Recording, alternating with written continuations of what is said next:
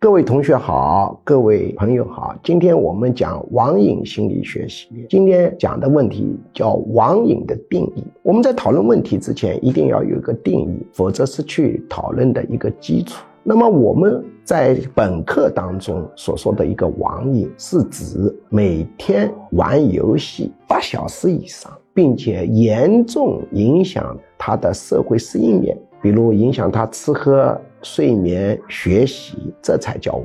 如果要是只是喜欢玩游戏，我们不能称之为网在心理学上定义它正常不正常，不是跟大多数人进行比较，即便跟大多数人完全不一样，也不一定不正常。比如说他是左撇子，跟大多数人不一样，我们不说他不正常。比如他智商很高，跟大多数人不一样，我们不能说。不正常。比如心理学认为同性恋、双性恋是正常的。那么什么是不正常的？根本标志是影响了他跟环境的适应，就是他弄得生活很痛苦。弄得跟环境不能协调了，我们就称之为不正常。所以沉睡的玩游戏不能说它是一个不正常的现象，而是看是否严重影响他社会的适应。那么网瘾的最好的治疗方法是什么？是通过催眠心理干预